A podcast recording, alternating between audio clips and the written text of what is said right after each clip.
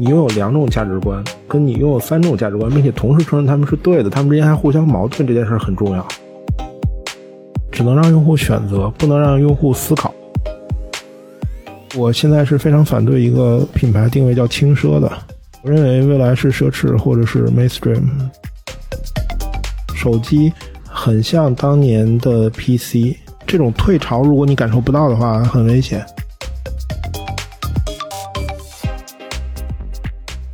欢迎大家收听《此话当真》，真格基金投资团队将在此和各领域的领军人物一起分享最新热点和行业洞察。真格，你的创业第一站。我是真格基金品牌部的加分。本期节目，我们邀请到了怒喵科技的创始人李楠，他之前也是魅族的副总裁，从零到一的打造了魅蓝品牌。那么，我们先请南总和大家打个招呼吧。嗨，大家好，我是李楠，很荣幸来到这个节目跟大家聊天。南总，您的身上其实有很多标签，比如像魅族的 CMO、爱范儿的主笔、果锤投资、现实的理想主义者等等等等。您可以先稍微介绍一下过去的经历吗？对，我是 IT 代码技术主神，再后来呢做了手机游戏，然后开始做产品经理，其实软件。后来呢又回国，然后呢做手机的硬件。现在创业做一些耳机和键盘的产品。所以我是技术、市场、营销、产品、软件、硬件、云端，我都做过。对，这个其实也是我在看您这个履历的时候很惊讶的一点，就是你为什么能做到跨这么多界呢？坦白说，我觉得如果你在一个细分行业内啊，就是比较底层的细分行业内的职位上干三年，你有可能还是在学习；但如果你干五年，其实你。极大的概率是没有再学新东西了，所以基本上一行我干个三五年我就会换了。但是的确必须得承认机缘巧合跟时代背景吧，就是因为我处那个年代是互联网、移动互联网这两波大潮吧，就是这两波大潮会不停的带来新的机会，然后呢不停的让你可以比较轻松的转行，所以那个人的主观意愿只要有，那么其实你总能找到。做技术的机会，总能找到做产品的机会，也总能找到做营销的机会。我觉得时代还是不太一样。但是呢，今天其实我马上有一波新的嘛，就是 AI 呀，对吧？是。那你认为您做了这么多个不同的职能，他们中间有共通的东西吗？有啊，就是我觉得最共通的东西，其实是我在 IT 行业内学到的最重要的东西就是迭代，就是说进入一个新的行业，尤其是像我这样不停的跳到新的行业，而且有的时候在年龄很大的时候跳到一个新的行业。那快速的学习是一方面，但是快速的学习之后发现里面真正有效的东西，并且改进它的方式，这件事本身其实是 IT 行业教我的啊。他们最开始是用的是传统的企业的方法论，就所谓的瀑布流自顶向下的。但是呢，跟其他的行业不一样的地方是，IT 行业不涉及太多的实体，它主要是软的嘛。但项目会要求的更快，成本要求的更低，以及它发挥的。呃，服务的人的规模可以更大。那么，在不停的 IT 行业的新的项目出现的时候，从最早的项目管理瀑布流到没有银弹开始反思，然后到迭代到开源，然后到 GitHub 等等这些过程，实际上我认为 IT 行业可能用了几十年的时间，把整个人类组织和生产效能以及学习方式的几百年的事儿都重演过一遍。迭代是他把以前的所有行业的方法论拿过来之后，发现还可以。如何更好的时候发现的东西，所以 IT 行业是特别强调快速原型，然后别逼逼交付代码以及那个如何迭代的这些事情的。哦，Yeah，所以这就是那句话：Talk is cheap，Show me the code。对，Talk is cheap，Show me the code。用中文翻译的话就是那个。你行你上，好吧，是您刚刚在介绍自己的经历中，其实呃，我知道您之前在做 ERP 系统架构师，还有产品经理那段时间都是在日本的。我比较好奇，就是在日本的十年给您带来了哪些转变？我觉得最大的价值反而不是在技术上面，就是的确我是写代码、troubleshooting、架构，然后呢后端做完了做前端这些。专业知识的学习当然是有帮助，那包括日本的手机游戏，其实当年也是做的很不错的。但是，我觉得在日本给我的最大最大的回报是两点吧。第一点是，呃，你会发现这个世界是多元宇宙，就是说，呃，也许事实都是一样的，但实际上基于不同的种族、不同的文化背景、不同的语言和不同的叙事，然后大家会有不一样的理解。嗯，我如果你只在一个国家待过，你会相信你的这种价值观是对的。但当你真正在日本待了六年，或者在第十年的时候，你已经完全融入日本的历史环境和呃朋友的关系之后，你会发现其实是可以都对的。就是你拥有两种价值观，跟你拥有三种价值观，并且同时承认他们是对的，他们之间还互相矛盾，这件事很重要。因为当你真正了解了日本的文化，了解他们历史，了解了他们谈论事情的背景和价值观之后，那你会发现，其实人家也非常的对。嗯嗯，就是在跟自己的传统国家的这种价值观不一样的情况之下，不互相否定，全都可以对，所以它才是平行宇宙嘛，它没有对错。嗯。那除了价值观方面，在日本的经历对于您创业有什么影响吗？对，这个我说到第二点，就是我在日本得到的一个很重要的感悟啊，就是说日本人是非常就是呃，大家说日本人不怕死，或者是那个为什么一个民族能在一个火山、地震、海啸频发的地方生产出那么好的东西，无论是建筑还是工业产品？其实日本人本质上有一个非常概念的词叫当下。日本人之所以会有当下这种概念，就是本质上是因为我这地方下一秒可能就一地震，嗯，就是下一秒。我经历过二呃三幺幺，我就在东京，然后 对，然后所以就是其实日本人从懂事那一刻起吧，然后就心里比较清楚的知道，也许下一秒我就因为完全人力无法掌控的因素，我就死球了。所以日本人的生死看得很淡的同时，他们特别珍惜的是此时此刻我所做的事情有没有价值，我是否真正感悟到了我内心的愿望，以及我是否真正在体会这个世界给我的东西。就是我觉得创业的过程，如果你过多的悔恨过去，你是一定做不好的，对吧？就是我妈去年我为什么没把那笔钱拿了？这毫无意义。然后呢，那。如果你过多的忧虑，将来也是做不好的。就是说，哎，苹果会不会下场把我弄死？所以这种日本非常当下的，我不要管那么多，我能把握的没有过去，也没有未来。我不是神嘛？对于个人，我只能在此时此刻全心全意的把我现在认为对的事情做好就够了。所以这个是我觉得日本给我的第二个价值很高的东西。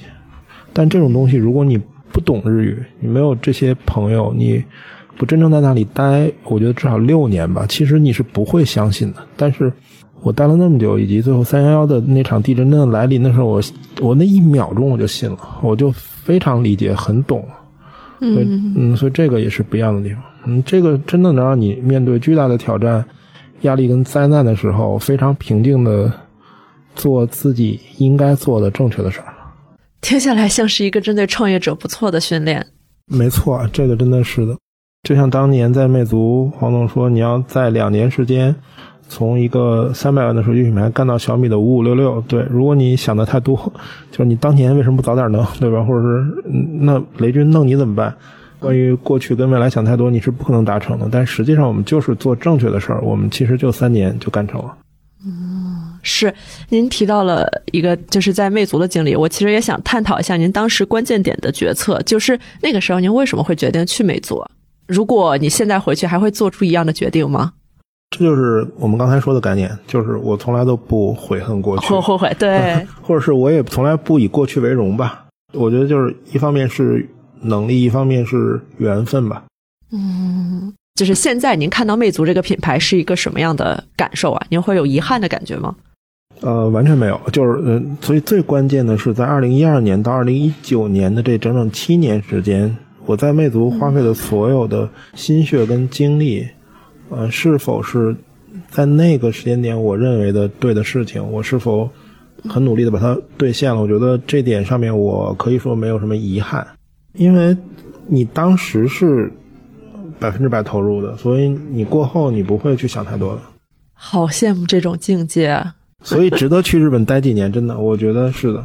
嗯，那您觉得日本和中国的商业有什么相似之处吗？那我刚才说错了，第三点，其实我觉得日本给我很大帮助的地方是在很多层面上，日本跟中国很像。就日本大概花了三十年的时间解决中国今天正要解决的很多问题。所以其实我看到了非常多的案例，就无论是呃日本如何从低端做到高端，呃日本如何打造自己的被全球高端消费者认可的全球品牌，以及日本如何处理老龄化跟少子化的问题。那线下零售在 shopping mall 这种在中国遍地开花之后，它会变成什么样子？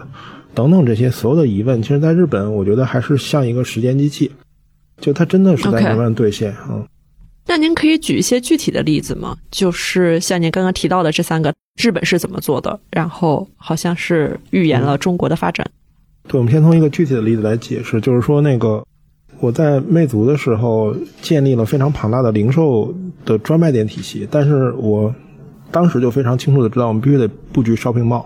嗯就是因为那个日本已经是商业化综合零售体，遍地都是没有很多的专卖店的状态了。那果然，shopping mall 的崛起在中国就发生了。那此时此刻，所有人都知道，哎，我身边都有一个 shopping mall，那里面得非常综合性，然后我才愿意去的时候。那么我们再问一个有价值的问题：那二零二五年的时候，中国会出现什么？那我几乎可以肯定的告诉你，中国会变成便利店加呃类似元素那种户外的更松散的品牌店集合的区域的方式。就便利店在你楼下解决你生活最基本的所需。如果你想去一个有意思的地方玩，它不应该是一个封闭的，然后空气可能也不是那么好的一堆人的 mall，而是一个类似于元素那种可以溜达溜达的，然后有很多很有意思的小店，有吃的有喝的的那么一个地方。这是您的一个预言。对，就是这是一个兑现了一半的预言。然后呢，我们就看一看下面那一半会不会兑现，就是便利店会不会越来越多。然后呢，这种把帽打散在一个真实的空间内，可以呼吸自由空气的这种小的商业集合区域会不会越来越多就行了。是，但是这个的依据是什么呢？背后的道理，我觉得我们可以长篇大论的分析。但日本的好处，它的时间机器就是它直接告诉你结果。哦，就是我是我是看到日本的帽在衰落，但是这种区域性的室外的集合在崛起的嗯同时，我又看到了日本的便利店的强势的增长。明白。OK，那我们就回到怒喵吧。嗯，可以请您先介绍一下怒喵科技是一个什么样的品牌，然后产品都有哪些？呃，怒喵科技是一个什么样的品牌呢？怒喵科技是一个呃做键盘耳机，呃未来我们也打算做鼠标的一个三 C 的潮流科技品牌。我们的 slogan 是叫做嗯 Future Community，就是想为大家提供有未来的先进技术，同时呢为大家提供有设计感的，能用样化表达今天呃年轻人的文化背景的产品。与此同时，我们会跟 community 紧密的互动，然后呢，不但把产品卖给 community，而且我们在产品研发阶段也会跟 community 一起来共同做设计跟开发。那就是嗯 Angry Mail Future Art Committee。对，就是当时我挺好奇，您为什么会选择这个三 C 潮品这个方向来创业？真实情况是我们想做一款很厉害的耳机，但是呢，因为它是一个从来没有被定义过的品类，它是一个电竞性能的 TWS，然后所以我们、我们第一个做，其实本质上这件事不应该由我们来做，应该是由一个大公司来做。前两天索尼刚做了，晚我们一年半发布了。哦，我们当时在成立这个公司的时候，我们是发现研发周期可能会有十八个月。呃，我说那这十八个月我们不能闲着啊，对吧？所以我们做一个比较简单，在技术上比较简单，但是能充分体现我们的审美水平和工艺标准和品质要求的真正的高端品类。嗯我们就看到了键盘，因为键盘其实在电子技术上并不是非常的难，但是它可以那个有很大的空间来发挥我们的设计能力和我们的工艺能力。那其实您刚刚也提到了，也设计，就是你在设计方面有没有一个对标的企业或者产品，希望怒喵能做到它这样的？你把 Sideboard 就是我们的键盘，然后呢放在淘宝或者京东的键盘品类下，嗯当然我们也放了，你会发现它跟现在所有的东西全都是不一样的。这是为什么那个这个键盘卖那么贵，然后还有那么多人追捧的一个很重要的原因，就是它不是一代人的产品。嗯，因为我们做魅蓝的时候，长期就做全球的年轻人的市场。其实我们会发现，三 C 产品因为它的技术要求跟流程很长，真正掌管三 C 产品的人，他不理解今天年轻的消费者。今天年轻消费者所要的东西不是包豪斯那种追求绝对的美和正确的东西。其实你说苹果的东西它错吗？它不错，它是包豪斯。但是就以包豪斯的基础之上加强工艺、加强技术的一个绝对的正确。但是今天的年轻一代的消费者更想要的是能表达我这一代人的亚文化的东西。嗯，所所以我们我们就用赛博朋克为主题做了一把键盘。然后最后的结果就很不错，就是其实都是年轻的有钱人在支持我们，因为他们突然会发现，哎，竟然有人替我们在表达我们的文化，所以这个是那个我们的独特的设计理念嘛。我们的设计之所以放在电商网站上跟其他任何品牌的设计不一样，是因为他们追求的是非常经典的科班的设计要求下的东西，就是。呃，我的工艺是不是足够好？然后我的设计是不是足够的能体现功能？可能就是包豪斯或者是伦敦设计学院那一套。然后，但是我们不追求那种永恒的美，我们还是想表达这一代消费者、这一代年轻人背后的那些亚文化的东西。然后呢，它也许不是呃能留名青史的，但是它是这一代人所需要说出的话。其实。我感觉有点很难概括这一代人的他的潮流的方向。你们是怎么选择的？你们是怎么洞察的呢？其实很简单，因为我们做的是投入很大、周期很长的科技产品。嗯。但是呢，有人比我们更轻。比如说那个，嗯，你做一个键盘或者耳机需要十二个月的周期跟几百万的投放，可是如果你做一个 T 呢，对你可能只需要三个月跟几万块钱。做一双鞋呢？对你可能只需要四个月，所以其实那个今天正在崛起的所有的高阶的服饰品牌都是我们强烈关注的。哦，这个挺出乎我意料的。对，因为他们迭代比你更快，迭代的成本比你更低，所以它一定会先试。那我们再问一个问题，就是说，那谁还可以比服饰这种实体品类更快能把握这代年轻人的东西呢？其实文化产业，我画个漫画很快啊，对吧？少年跳跃是周更的呀，对吧？然后我拍个那个动画片，其实也不是那么费劲。所以说，其实呃，游戏、漫画和电影也是我们强烈关注的。他们也许投入和周期会比服装长，但是呢，他们不需要生产实体，所以他们可以更向前的表达，更狂野的表达。嗯，所以其实你只要看。动漫、电影、游戏这些不需要实体的产品，你就能发现想象力的深度，或者你能看得更远。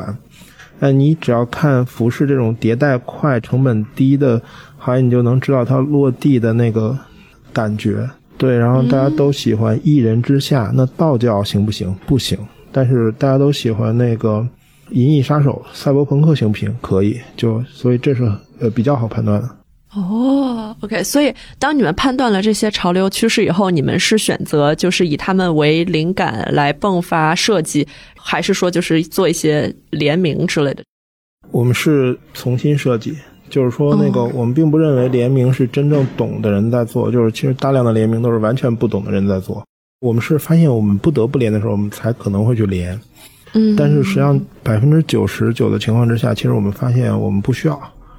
但是我们表达的那个到位的程度不会比他们差。举例而言的话，就是我们做了一个以《骇客帝国》为主题的键盘，然后那个键盘没有使用任何品牌元素，但是所有人看到之后一眼就知道啊，这是 Matrix。其实它更像艺术行业所说的挪用。嗯嗯，然后它不是一个联名，联名很多联名都没有那个水准。听下来，不联名的话，其实也省掉了很大一部分成本啊。对，就是你少一个联名费用会省钱，但其实那个省钱不是最关键的，关键还是你真的爱这个亚文化，你是不是能把这个亚文化的那种感觉正确的并且很高级的表达出来，这是最重要的。那您是做最终的这个决策，就是他是否能传达出来这个文化的人？呃，我是对，这是另外一个点，就是说，基本上我是会选。就是选我们要表达什么样的亚文化主题，这个有我个人的喜好，但是也有那个这些行业所反映出来的东西。我们是在这些行业所反映出来的东西的基础之上，以个人喜好在选，所以就是基本上这个方向性不太会错。第二个呢是那个我还是尽量让公司年轻的、真正喜欢这个主题的设计师动手。嗯那我基本上的作用是必稿。就坦白说，领导做决策的时候，他往往知道什么是一定错的，但他不一定能看得出来我到底有多么的对。就嗯所以我我基本上是把关闭掉所有八十分以下的东西。你搞一个五十九分，那对不起，我要严肃一点告诉你，这不行。但是如果是那个，他有可能是九十分还是两百分，我不判断，我支持就好了。的确，就是很多设计，我可能觉得它是不是有九十分了，觉得还不错，但打出去之后发现，哦，原来他妈的远远超越我想象，它其实是四百分或者八百分都有可能。我们遇到过这种情况。其实 Cyborg 就这款我给你看的产品，它已经那个嗯销售规模五千五千到六千的键盘，销售规模已经超过一万八了嘛。其实它我当时判断也就是一个八九十分吧，嗯，但是事实证明它的确更强。太厉害了。所以除了设计，怒喵还有一个特征就是和社群共创。我比较好奇，社群是怎么真正参与到产品打造的过程的？绝大多数人使用社区的方式，其实是在产品出来之后发测试嘛。嗯但是呢，我们认为这种方式还可以更前置，所以我们会在产品定义阶段就跟消费者聊说，哎，我们想做一个小键盘，然后呢，那个它需要什么样的功能？而与此同时，一旦出了设计稿，我们因为今天的工业设计和平面设计，它虚拟的能力已经很强了，我完全可以不研发出产品，但是我能做出那些假的渲染图，或者让它看起来这个东西就真实存在一样。包括今天 AI 也带来了更强这种能力，所以我们会把这种纯粹的渲染图交给社区投票。基本上，我们一款真正量产上市的产品背后，大概有七到八个飞机稿。那像在这种社区共创的模式下，我想知道，就是用户给出什么样的产品反馈，对你们最终这个产品生产是有最有帮助的？呃，对，这是另外一个可能没有经历过这种事情的人呃不知道的地方。其实用户不会告诉你任何真正有价值的产品反馈，啊用对只能让用户选择，不能让用户思考。就是你让用户说你想要什么，那他弄死你。对，因为我们全球小二十万人，对吧？嗯，参与度、活跃度又很高的时候，每个人说一句的时候，最后那个产品是什么，你根本就搞不清楚。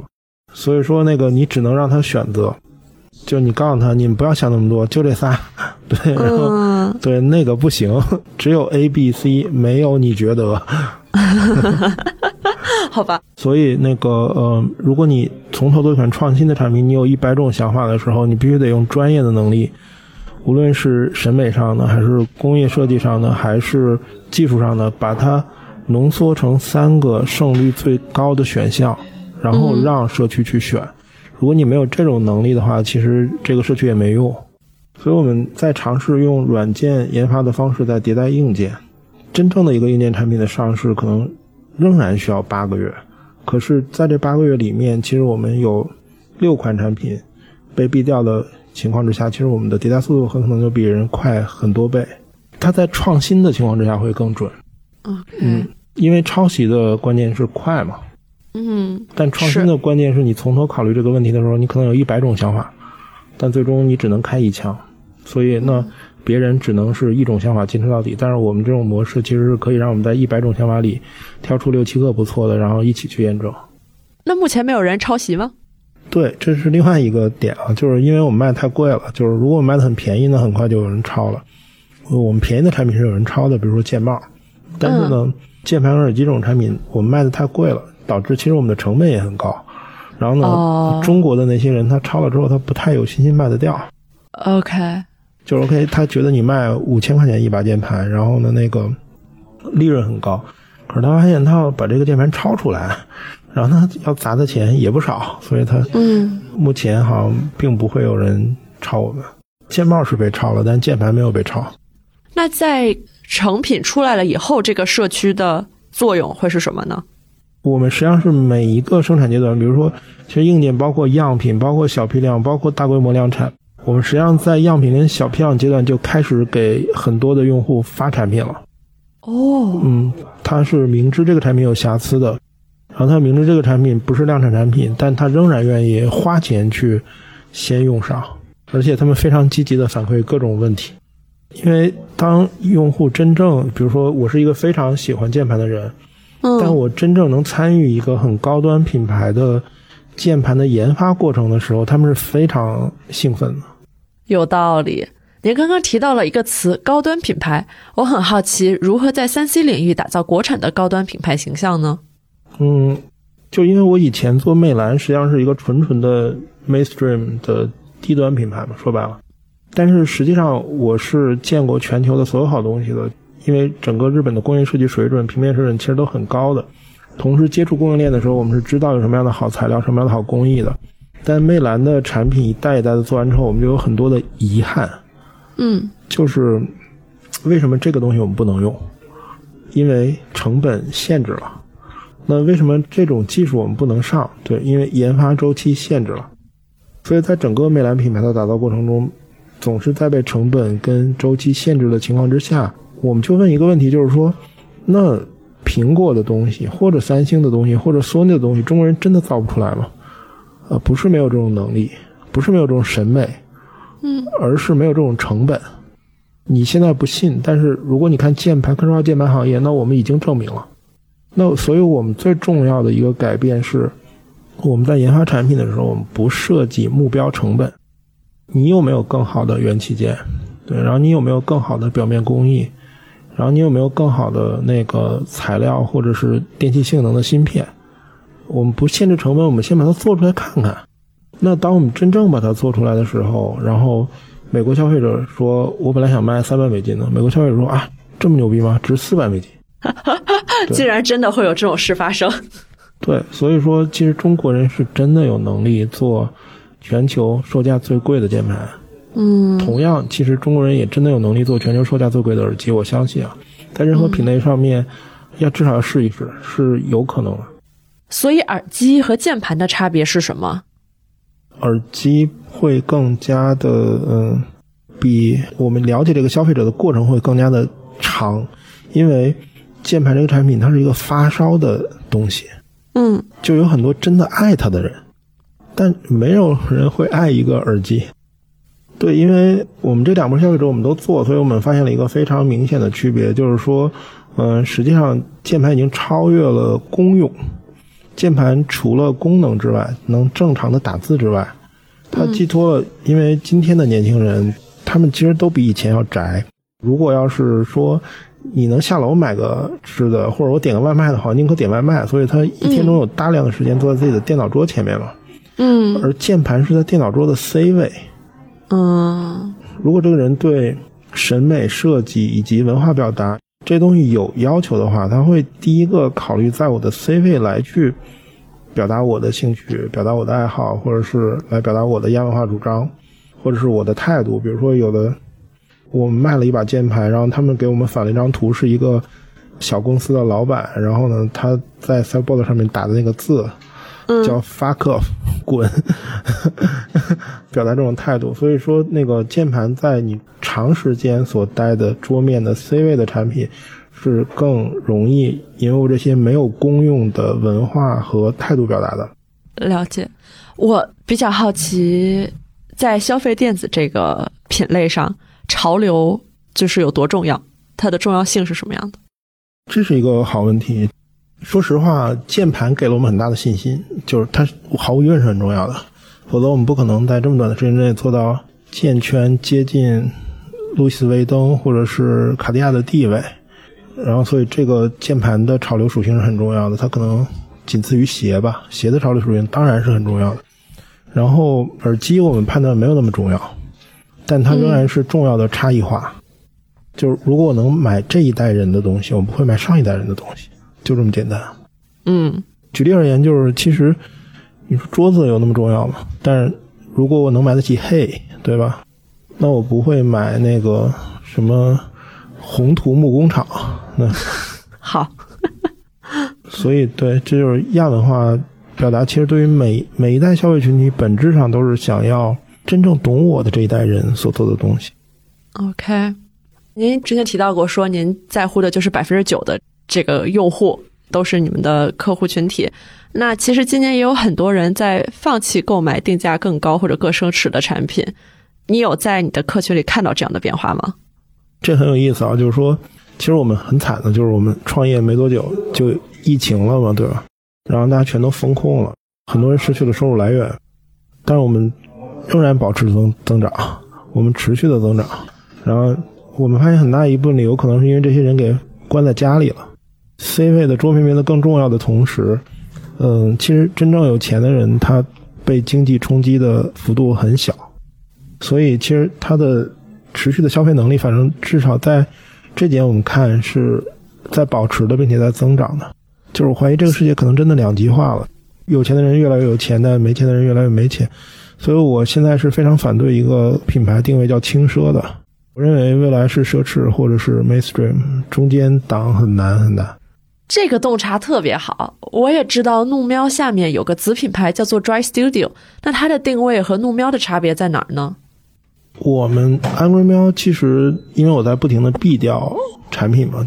嗯，Angry 喵本质上还是用一个很正规的、很科班的，因为其实我们的设计师水平都很高，都是专业的科班毕业的。然后其实我们也拿过工业设计界最牛逼的奖项，叫 IF 的金奖。我们等于是用一个非常正规的科班的方式去表达新一代年轻人的呃亚文化。但是呢，那个在做 Angry Mail 的时候，其实我们看到了很多的野路子，就是其实他们可能没有那么多专业的训练，他们也不懂什么叫 form follow function，但是他们弄弄那东西就特别有生命力。嗯，然后就是你以传统的经典度数来看，它有可能是不对的，但是它真的很牛逼。嗯，所以所以我说，那 OK，我们用一个新的品牌来容纳这些东西，因为这些东西如果混入 Angry Mail，那识别金线就不存在了嘛，识别金线。就是把我们的产品跟其他所有竞品全都摆在一个桌子上，你离三米去看的时候，因为三米的距离你看不到 logo 了嘛？是否一眼能认出来？妈，这就是 Angry Mail 的产品。对这个我们还是要的。明白。团队一开始也不太认同，但是我说，你看今天我们还看服装嘛？就是我们刚才说了，其实我们也是有时间机器的嘛。嗯。所以呢，那对以前都是伦敦设计学院，对吧？在搞品牌设计总监的职位。今天你看 Canvas 的牛逼不牛逼？他他是科班出身吗？他懂什么叫设计吗？对吧？这样的人越来越多了呀，对吧？所以说，还是要承认平行宇宙，还是要承认有可能有很多种对，但是它不一样的方向，所以我们才做了那个 Dress Studio，然后跟这些人去联名，然后允许更多的更有生命力的设计，也许不是那么正确的科班的设计出现。明白。Dry Studio 和农喵的价格定位也差不多吗？呃，不是，就是这个品牌其实是固定毛利率。哦，嗯，对，因为我们的工艺要求、我们的材料要求等等，导致蓝龟喵的价格很贵。但是呢，那些野路子他有可能他用的那些东西它不那么贵，就反而这些人他不会用贵的东西。嗯嗯，所以我们说那 OK，我们就确定毛利率好了，就是无论你最后成本是多少，然后我们。保持固定的加价率就好，所以其实那个 Dressio 的第一把键盘是比较便宜的，一千八百块钱，跟罗技、ROG、海盗船一个价格。嗯嗯，那这个其实也算是您就是所谓产品迭代的选择的一个方向，就是不把它放到 Angry 喵里头，开启一个新的品牌。那在 Angry 喵里面，你的产品持续优化的策略是什么呢？然后它的迭代周期和频率是怎么确定的？安龟喵更多的还是那个，嗯，拿行业最新的技术，就比如说那个我们的射频性能已经可以跟雷蛇这种一线大厂比较了。然后拿行业最牛逼的材料，比如说我们有一把钛合金和碳纤维混合的键盘，嗯，那把键盘卖到两万多。而与此同时，我们那个跟行业一起研发最先进的表面处理工艺。呃，比如说我们的那个亮雾面一体的铝合金工艺，这种不惜成本砸出来的工艺，像这种工艺，其实目前除了我们，也没人能做得出来的。哦，嗯，然后它会带来一种非常像那个圣罗兰的吸烟装的风格的效果。嗯，这种东西是 Angry Mail 做的，因为我们知道行业内最好和最贵的东西在哪里。嗯。听下来就是永远在找更好的工艺、更好的材料。对，就是证明中国品牌能做这个地球上最好的东西。嗯嗯，那 Dry Studio 就证明中国的社区的才华能做这个地球上最有创意、最有生命力的产品。明白，是。像咱们怒喵的产品，现在迭代的周期和频率呢？现在其实很快了。我们第一款键盘，呃，Cyborg 从上市到现在，我们已经花了三年多的时间迭代了七代。大家都说迭代，但是呢，其实很多品牌它不停的发产品，可它没迭代。嗯，就是，嗯，它变得太大或者变得太多了。所以说，那个我们的迭代是每一次只改一点点。这个其实是时尚行业总结出来的 White 创始人说的，叫做“其实我只改百分之三”。而且迭代的方面呢，很多人也以为就只能是技术，但其实那个在我们看来，一个产品迭代的方向是很多的。比如说那个表面处理，然后比如说那个材料，再比如说那个手感跟声音，再比如说呃射频技术。其实迭代是有很多种维度的，所以其实我们基本上每一代产品改的并不大。我比较好奇，咱们这个供应链可以支撑这个产品迭代的速度吗？弄喵和供应链上下游的合作模式是什么样的？就基本上我们给它更高的毛利率吧。就是如果小米给你三个点，那我们给你九个点；但是呢，小米给你十万，那我们给你两千。因为其实今天整个三 C 电子供应链上。能真正提走的量，也就是五到十万级别嘛。所以其实我们基本上确保我们下五千单，相当于别人下两万单的利润，他们就愿意干。然后这样的话，那个嗯，大家可以用更多的时间把产品做得更好的同时，毛利率也不会下降嘛。嗯，赚的钱都是一样的，为什么不慢慢的做点好东西？诺喵现在所有的产品里头，销量最好的是好评最多的是哪款产品？就是键盘，对我们，我们本来是融资做耳机，结果莫名其妙把键盘做成最，做成整个全球的那个 LV 了。就我们今天在全球键圈、科制化键圈的地位，就和价位都其实都是路易斯威登级别的。嗯，对于咱们这种预售级售罄的这种客制化产品，是怎么评判卖的好啊？不断的追加生产吗？实际上我们是。以二级市场溢价和用户的返图来去评估这个产品需求的。哦，明白了。咱们是不是永远不会存在库存问题啊？呃，不，就 Dry Studio 的话，实际上我们想现货，因为那把键盘的价位和它的功能对标的是让雷蛇罗技 ROG。嗯，对，那他们现货，我们也现货。OK。嗯，所以对于这个品牌的现货产品，我们会有库存，但是 Angry 喵基本上是无库存的状态。这个叫做零库存品牌吧，其实美国是讨论过这种品牌的。那做这种品牌的难点是什么呢？其实最难的是你的每次的发车规模能让供应链持续的支持你啊。嗯，对，就供应链怎么也期待你一个产品下五千的单吧，否则我们玩什么，对吧？所以我们得做到这个规模量级，但是我们基本上已经达到了。OK，那目前怒喵开发新品的优先级和资源投入。是怎么考量的呀？因为我们现在产品线已经比较完整了嘛，然后我们基本上的原则是一款冒险，其他的迭代。我们是键盘全系都会比较保守百分之三，但耳机我们会大改。我们耳机已经有一万多用户在用的过程中，我们收集了很多的反馈嘛。嗯。所以其实我们觉得电竞性能的 TWS 真正在游戏过程中使用中。还存在很多的问题，虽然索尼刚刚跟进了，嗯但我们的想法已经改变了。我们想做超轻量化的头戴了，超轻量化可换电池。我们会发现很多用户的游戏时长很长，嗯嗯，然后呢，TWS 是撑不住的，任何无线都很难撑住，因为如果你电池给的太大的话，它又很压头，它不能做到佩戴无感。嗯，我们想做超轻量化的可换电池。那这个耳机。大概什么时候会上？我们期待明年六幺八嘛。你们还赶六幺八？呃，对，这个销售上面的重大销售节点，六幺八、双十一、黑五什么的，我们也是不能免俗。的确，那个大家我们的用户都是有钱人，但是呢，即使如此，他们六幺八和双十一也要清购物车。你赶在前面没有问题，你能提前划到他们钱包里的预算，但你赶在后面还是会被影响。尤其是耳机和 Dress U 的键盘，其实我们是现货，我们更接近大众消费品。嗯，我知道怒喵的用户除了国内的，还有很大一部分是海外的。对，百分之四十。哦，百分之四十。对那这一块是怎么实践的呀？就是怎么出海的呀？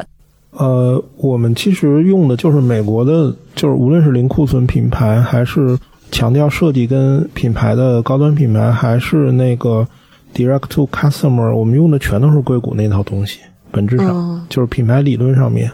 所以那个我们在美国的方式也是一样的，就是通过 social 来去获取客户，通过 Discord 来跟客户互动，然后最终通过 Shopify 销售，就是 D to C brand 的经典理论。OK，那你对于国内的消费电子品牌有没有什么出海的建议啊？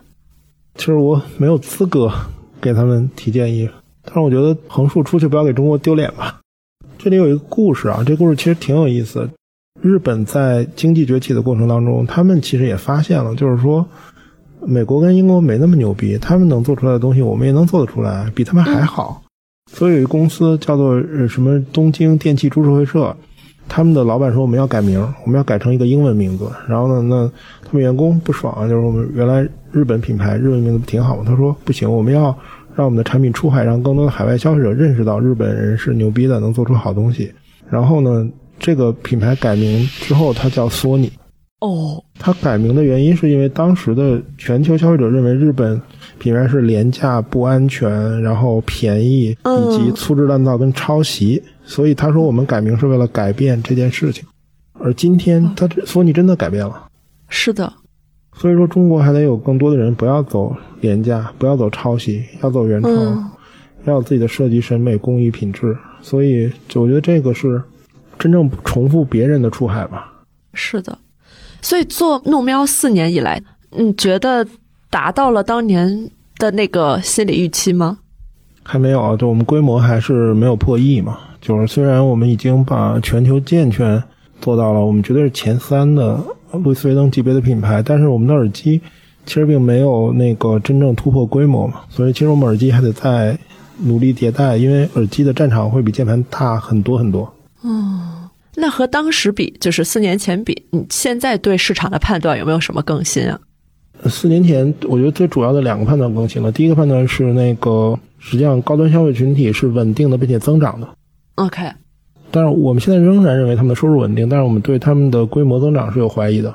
嗯然后第二个判断是，其实四年前的整个的全球的，尤其是海外消费者的环境是中国的崛起，就他们会相信来自中国的高端品牌是有品质、有设计的。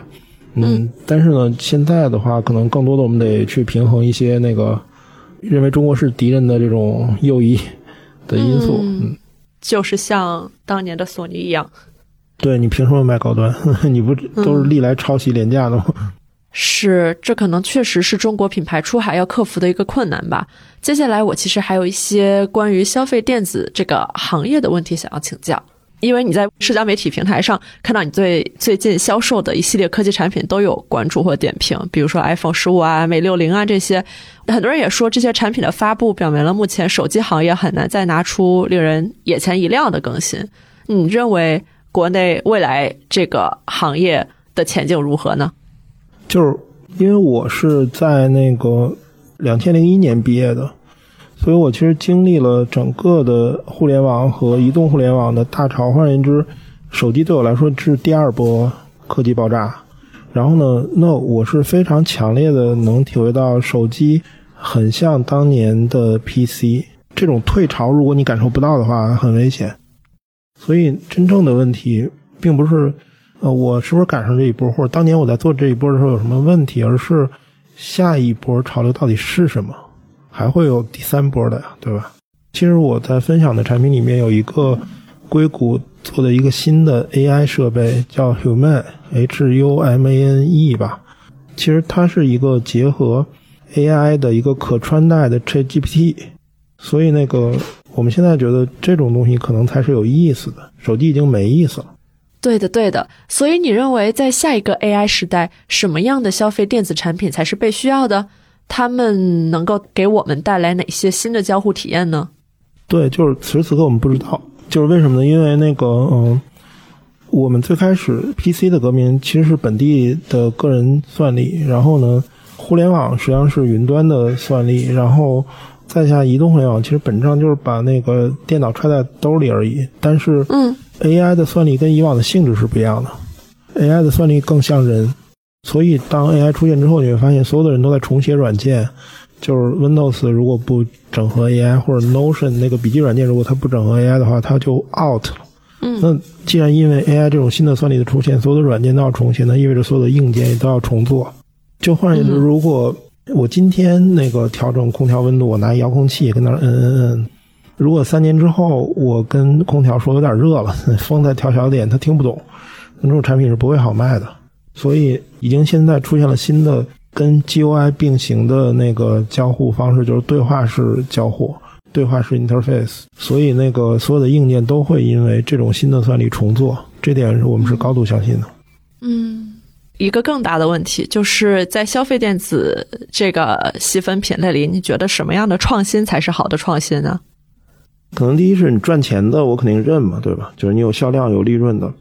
第二个，我可能是更倾向于有意思的吧，有意思的或者美的，比如你们的手机壳，那是吧？就是它是一个有意思的，并且有设计感的东西。但是对于普通的电子消费品呢？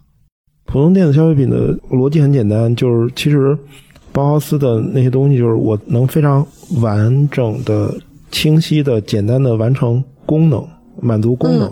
那么在这个基础之上，我尽量降低成本，让它可以大批量生产。然后呢，与此同时，我兼顾一下审美。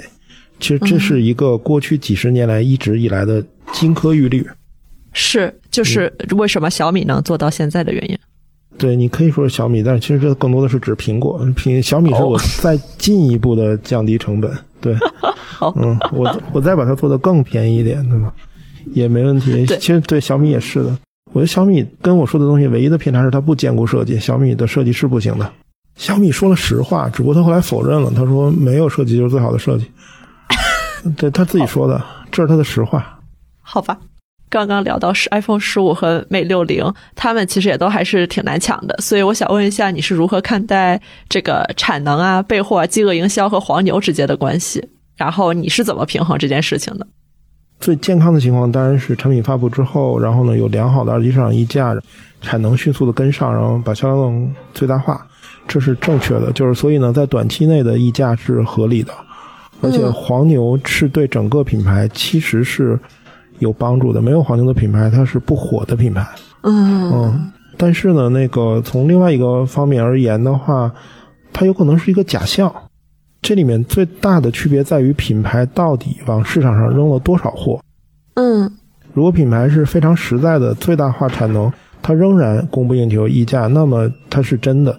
但有可能品牌为了制造这种现象，它故意少扔货。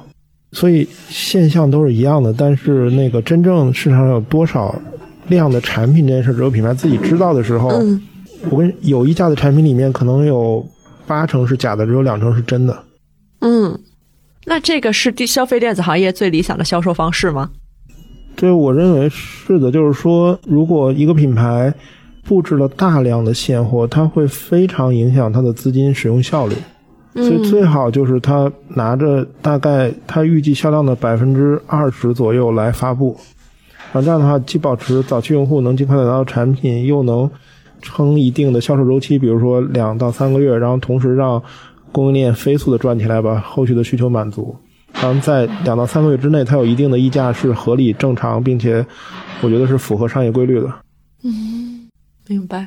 呃，下一个其实是想问你关于中国的供应链的问题。嗯，你之前说过，说中国消费电子产业的真正的危机是中国在苹果供应链上持续降低，而越南等国家在持续升高。所以你觉得我们的那个供应链存在什么新的发展，又面临哪些威胁呢？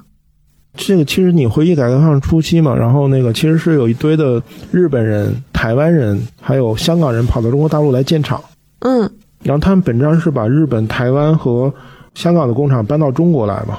但今天其实中国人就是当年的日本人、台湾人跟对香港人，对吧？那他们为什么不保留自己在当地的工厂？是因为呃劳动成本的上升，然后这些人想过更好的生活。中国今天是一样的嘛？嗯，今天这些国家和地区，他们用什么来代替了那些工厂的收入呢？其实是用设计、品牌，然后核心技术等等这些东西。所以中国把产能转移出去，我觉得没问题，因为第一，中国也富裕了，然后呢，呃，西部沿海城市的收入水准其实也能跟这些国家比较了。但是呢，问题是，你转移出去之后，你用什么代替？所以才有人不停在说产业升级嘛。产业升级的本质是我们要在整个产业链上占据更高端以及利润更高的位置。我们转移出的前提是有这个位置。我经常说嘛，就是说，如果你有一根笔的话，这是整个的产业链条，然后。最下面是核心技术，然后接下来是供应链，然后接下来是大规模生产，然后接下来是设计、品牌、产品定义，然后接下来是那个市场营销、销售渠道，然后呢物流等等的这些，最后零售店，然后售后服务，这整个的商业链条里面只有两口肉是最肥的，嗯，一口是核心技术，一口是品牌。如果你吃到这两口肉，你别的就转移出去了；但如果你没吃到的话呢，那你转移出去你就没得吃了。明白。好呀，接下来就是两个小问题。为什么你会开始做 B 站？对，因为那个我发现我们的消费者看 B 站的人很多嘛。B 站不是一个流量最大或者消费能力最强的站，但是 B 站是一个呃定调的地方，就是你的观点在 B 站站得住，那么你在所有地方都站得住。你的意思是 B 站的杠精多吗？呃，对，没错。B 站其实基本上就是一个视频图床，但是顺便定定个调这种感觉的东西。另外还有一个做 B 站的原因，是因为那个其实长视频比短视频难做。嗯，如果你能在 B 站做长视频，其实就意味着你能在任何地方做短视频。所以我们接下来 B 站觉得还可以的时候，我们抖音和那个什么也开了嘛，小红书也开了嘛。先啃下硬骨头，然后再降维打击。对，没错。所以 B 站你们现在已经觉得差不多了吗？对，就是基本上我们的观点。不太会被挑战了，而且我们长视频的内容的水平也还可以。是，确实质感都超好的。所以咱们是有一个视频团队，呃，没有，只有只有两个人，一还有一个人是我。哦，所以这个脚本什么之类的都是您自己来的？不，这个可能是我跟其他人不一样的地方，就是我是没有脚本的，只有大纲，我是全 freestyle。这个得感谢老罗，当年我办发布会的时候，其实几千万人同时看的时候。老罗说：“你这不行。”我说：“你凭什么说我不行？”他说：“你在念提词器。”我说：“操，你怎么知道的？”然后老罗说：“你不知道吗？有提词器跟没提词器的说服力完全是两种境界。”所以我就习惯了那个 freestyle。明白。那最后一个问题，为什么要叫怒喵科技？啊，对，你知道品牌注册它不是你想叫什么的问题，而是你能注册掉什么的问题。对，所以其实我们起了大概有七八个名字，但这些所有的名字肯定是有共性的，就是它会更像。新一代人的东西，而不是上一代人的。就是我们肯定不会起什么小米、呃小鹏这种。嗯。然后呢，就举例而言，除了目标科技，我记得还有另外一个品牌叫某科学的电磁炮。就某科学的电磁炮是一个二次元的那个剧集。OK。其实也是 B 站名称的来源。我们去注册的时候，其他的要么就被注册了，要么就被打回来了。尤其是那个电磁炮，他说这是武器名称，所以不能注册。所以我们注册下来就是这个。还有另外一个就是英文名的话，就是因为当年日本崛起过程中，让全球消费者认可它的品质跟设计的过程当中，其实它出现了很多日本品牌，就是比如说索尼虽然是很英英文化，但 Toyota 实际上是一个明显的英文拼写的日语。嗯，对，所以我说那个你在这个品牌的英文名里得加上汉语拼音啊，所以我们有一半是汉语拼音。